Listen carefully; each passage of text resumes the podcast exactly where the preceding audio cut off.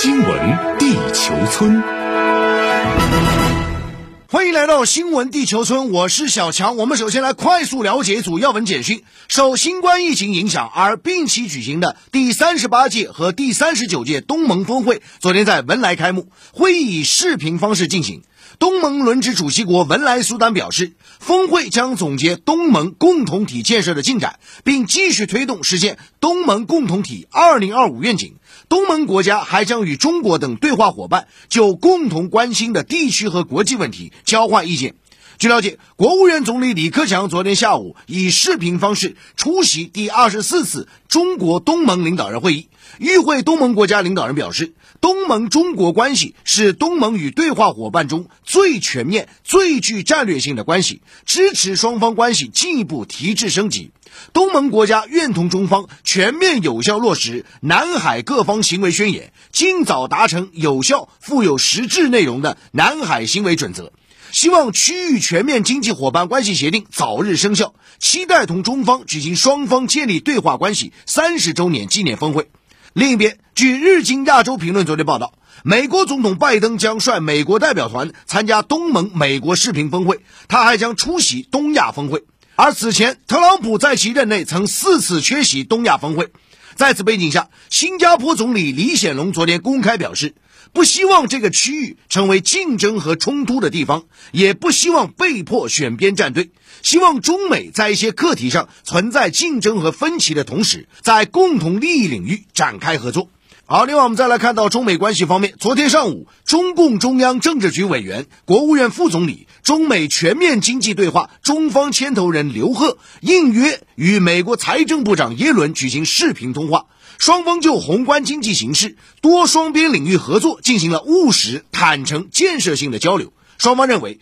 世界经济复苏正处于关键时刻，中美加强宏观政策沟通协调十分重要。中方表达了对美国取消加征关税和制裁、公平对待中国企业等问题的关切，双方同意继续保持沟通。接着，我们看到，据朝中社昨天报道，在中国人民志愿军抗美援朝出国作战七十一周年之际，朝鲜劳动党总书记、国务委员长金正恩二十五号向位于平安南道的中国人民志愿军烈士陵园敬献花圈。报道说，金正恩同志表示。以血肉纽带连结的朝中友谊，无论世代交替，也永不褪色，历久弥坚。另外，在伊朗核问题上，我们看到，伊朗外交部副部长巴盖里定于今天在比利时首都布鲁塞尔与欧盟代表会晤，就重启伊核谈判展开磋商。不过，美国伊朗问题特使昨天则威胁到，美方不排除对伊朗使用外交以外的其他手段。据了解，美国政府于二零一八年五月单方面宣布退出伊核问题全面协议，随后恢复并追加对伊朗制裁。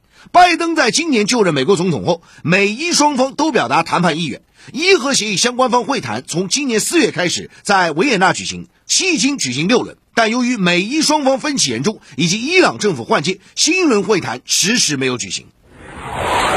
好，接着话题，我们来关注啊，土耳其和西方关系缓和。啊那在北京时间昨天呢，土耳其和西方十国的外交风波出现了重大转机啊！在上述十国大使确认遵守维也纳外交关系公约有关条款，承诺不干涉东道国内部事务之后呢，土耳其总统埃尔多安随即也表示，不会有这十国的大使遭到驱逐，未来几天呢会采取降低紧张的举措。那么分析师指出呢，这意味着土耳其和西方啊这次的危机暂时平息了。而这场外交危机在西方的服软中收场，证明了美国等西方国家干涉他国内政的霸道行为啊，必将是连连碰壁。此前我们看到呢，以美国为首的西方十国啊，包括德法、加拿大、挪威、瑞典、丹麦、荷兰、芬兰和新西兰呢，这十个国家驻土耳其大使馆发表联合声明，呼吁土耳其立即释放被土方指控参与2016年未遂政变的土耳其商人卡瓦拉。那么土耳其外交部呢，就随即召见这十个国家大使啊，谴责他们呢干涉土耳其司法系统。那无独有偶呢，土耳其总统埃尔多安更是批评这些国家大使说自以为是，你们算老几啊？啊，对这个土方指手画脚，还指示土耳其外交部宣布这十个国家驻土耳其大使是不受欢迎的人。那么舆论认为呢，西方这十个国家使馆的联合声明啊，是对土耳其内政的粗暴干涉，将令本就不好的土美关系是再度恶化。而且呢，土耳其与欧盟的关系发展也是变得难以预料。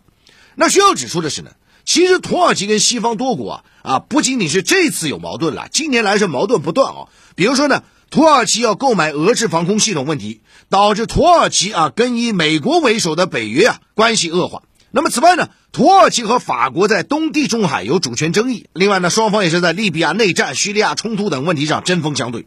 那么有评论就指出呢。土耳其作为北约成员国啊，有其特殊的战略位置，尤其在中东地区，对美国具有重要战略意义。美国等西方国家呢，也并不想和土耳其彻底的撕破脸。另外一方面呢，土耳其总统埃尔多安本月底将出席在意大利举行的啊二十国集团峰会。那么，如果这起外交风波啊无法及时落幕啊，真的有这个使节啊遭到驱逐的话，那么埃尔多安届时啊也会陷入尴尬境地。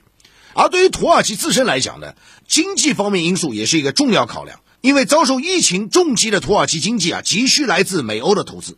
而此番呢与西方再度交锋啊，其实对土耳其经济也造成了一个重要影响啊。包括我们看到土耳其货币里拉啊，最近一段时间已经跌至历史最低点啊。所以种种上述的因素结合在一起啊，使得土耳其和西方的关系出现了暂时的缓和。好，这时呢新闻地球村来重点聊聊环球商业财经。我们好，我们首先重点话题来聊聊欧盟举行紧急会议来应对能源危机啊。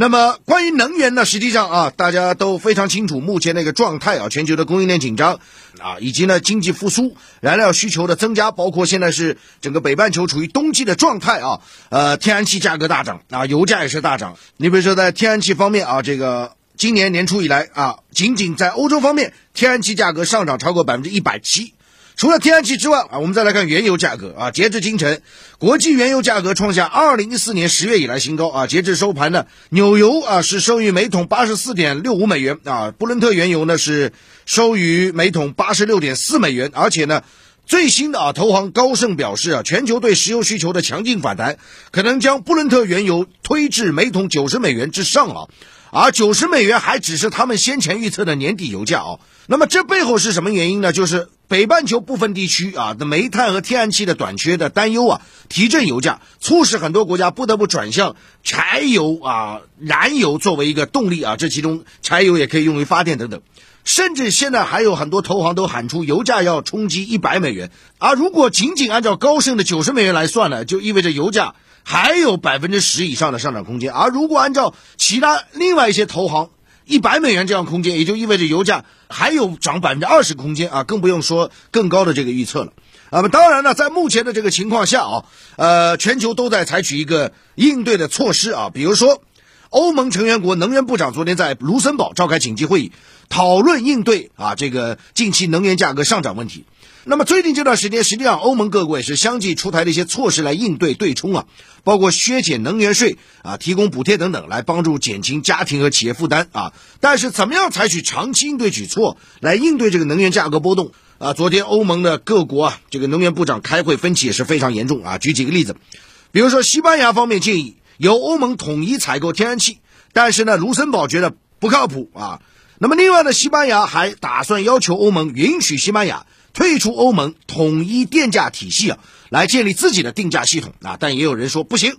另外一方面呢，法国则建议修改欧盟能源定价体系，来降低啊这个决定电价当中的一些权重，尤其是要降低天然气在电价定价中的权重啊。那么法新社报道呢，这其实跟法国的能源结构相符，因为法国的电力啊绝大部分是由核电提供的，但是呢，法国、西班牙要推动欧盟能源市场结构性改革。但是还有一些成员国认为呢，啊，眼下这个能源危机是暂时的，不需要根本性的改革啊，所以以德国为首的啊，就包括卢森堡、奥地利、丹麦、爱沙尼亚、芬兰啊等等啊九个国家又发表声明了，说啊，我们不支持欧洲电力市场改革。那么在这些国家看来呢，改革欧洲电力市场啊，无助于缓和能源价格上涨啊，他们呼吁呢，要多使用可再生能源。那么有分析就指出呢，欧洲能源危机啊之所以严重啊。在于它集中了至少三重能源需求，一方面就是冬天来了，那欧洲对于天然气有旺盛的需求，当然不只是欧洲了，你看北美、亚洲也是啊。第二个就是新冠疫情下，欧洲经济复苏啊，需要能源支撑，而且现在北溪二天然气管道啊还没有开通啊，虽然建好了，但是还是最终啊要等待欧盟方面的这个最终决定。第三呢，就是欧洲方面大力推动清洁能源转型啊，当然也是全球范围的，由此需要大量的可再生能源。来填补传统化石能源留下的缺口。但这是一个转型的过程，大家要看到啊，又遇到了很多问题，还交织着民生的问题。你想，因此这不仅涉及到一个经济的议题、能源革命的问题，还牵扯到非常多的这个复杂的元素啊，因而产生了非常深远影响。好，再来看一组环球商业财经资讯啊。昨天上午，中共中央政治局委员、国务院副总理、中美全面经济对话中方牵头人刘鹤应约与美国财长耶伦举行视频通话。那么，双方就宏观经济形势、多双边领域合作进行了务实、坦诚。建设性的交流。那么双方认为呢，世界经济复苏啊正处于关键时刻，中美加强宏观政策沟通协调十分重要。中方表达了对美国取消加征关税和制裁、公平对待中国企业等问题的关切，双方同意继续保持沟通。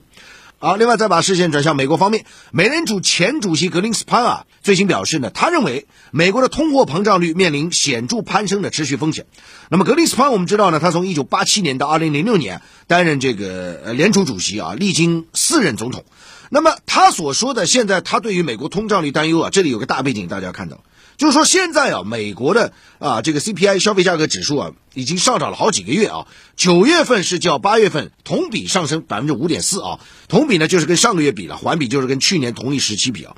那么另外一边呢，我们看到呢，包括你像港口堵塞，大量集装箱啊现在滞留在那里，然后呢，啊运输工人又不给力，所以整个啊供应端现在是受到冲击啊。那么这也导致了什么呢？很多价格的上涨，尤其是现在油价也在啊整个往上走，在这个状态下啊。另外一边我们看到呢，啊这边有通货膨胀的这样一个状态了，但是那边还在要拼命的印钞票、印钞票、印钞票，放水、放水、放水。我们看到现在呢，美国国会正在加紧的协商啊，围绕今后十年间一项规模约两万亿美元的超级支出法案，在做出一个妥协啊，两万亿美元约合人民币十几万亿啊。那面对严峻的通胀形势呢？美国彭博新闻社昨天报道，市场广泛预计，美联储可能下周宣布缩减每月一千两百亿美元的债券的购买规模啊。所以下周啊，呃，美联储如果宣布这个动作啊，可能会对美股产生一个短线的一个震荡啊。大家要看到这个时间节点啊。好，我们再来看看特斯拉啊，这个在。呃，汽车租赁企业赫兹啊，宣布明年将购买十万辆特斯拉电动车之后呢，特斯拉股价啊，市值不断创历史新高啊，啊，突破一万亿美元之后啊，那么现在特斯拉市值呢是位列全球第六，市值排名全球第一的是苹果，第二是微软，第三是啊这个石油巨头沙特阿美啊，第四是谷歌母公司字母表，第五是这个亚马逊啊，第六就是特斯拉。那么接下去特斯拉的市值会不会继续大涨，有待进一步观察。那么受利好带动呢，特斯拉概念包括新能源板块在。呃，这两天全球范围也是走强啊。实际上，这你就可以看到啊，这个国际商业财经实际上是联动的啊。你这个板块联动性非常的密切啊。国际上有什么情况，基本上啊，资本市场马上就会同步体现啊。另外呢，我们看到根据 CNBC 网站报道，特斯拉最新提交的文件显示，该公司在中国的销售额已接近啊这家车企在美国的销售额的。啊，一半啊。那么除了特斯拉我们要讲之外呢啊，我们还要看到马斯克现在个人的财富啊，已经成为人类历史上哈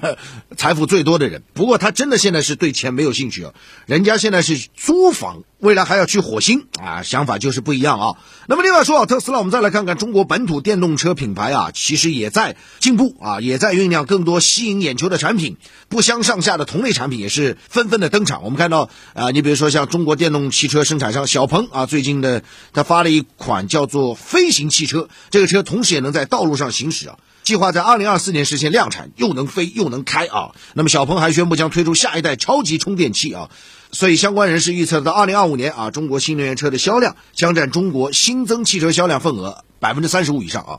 好，最后还有个事跟航太有关了。亚马逊公司创始人贝索斯旗下的这个蓝色起源啊，昨天宣布打算开发一个最多可容纳十个人的商业空间站，争取几年后发射。好了，以上就这十段新闻地球村有关环球商业财经的全部内容。